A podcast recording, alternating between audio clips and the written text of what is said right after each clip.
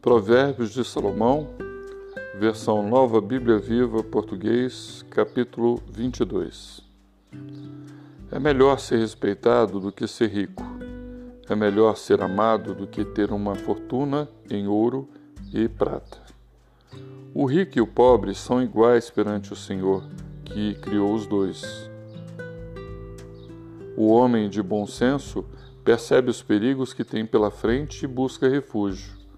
As pessoas inexperientes avançam e sofrem as consequências. Para conseguir riqueza, respeito dos homens e uma vida feliz, você precisa ser humilde e temer o Senhor. O perverso anda por um caminho cheio de espinhos e armadilhas. Quem dá valor à sua própria vida se afasta desse caminho. Instrua seu filho a formar bons hábitos enquanto ainda é pequeno. Assim, ele nunca abandonará o bom caminho, mesmo depois de adulto. Assim como os pobres são dominados pelos ricos, quem pede emprestado se torna escravo de quem o empresta. Quem semeia a maldade, colhe a desgraça e será castigado pela sua própria arrogância. O homem generoso será recompensado porque reparte os seus bens com o pobre. Se há brigas num grupo, mande embora o zombador, e as brigas e os problemas acabarão imediatamente. O homem sincero de coração e delicado no falar ganhará a amizade do rei. O Senhor vigia e protege o conhecimento, mas ele frustra os planos dos perversos. O preguiçoso inventa desculpas para não trabalhar, dizendo: Não posso sair de casa porque há um leão lá fora. Se eu andar pela cidade, ele me matará. A conversa da mulher imoral é como um poço muito fundo. O homem que estiver sob a ira do Senhor acabará caindo nele. Toda criança é rebelde e desobediente por natureza, mas a vara da disciplina a ensinará a se comportar.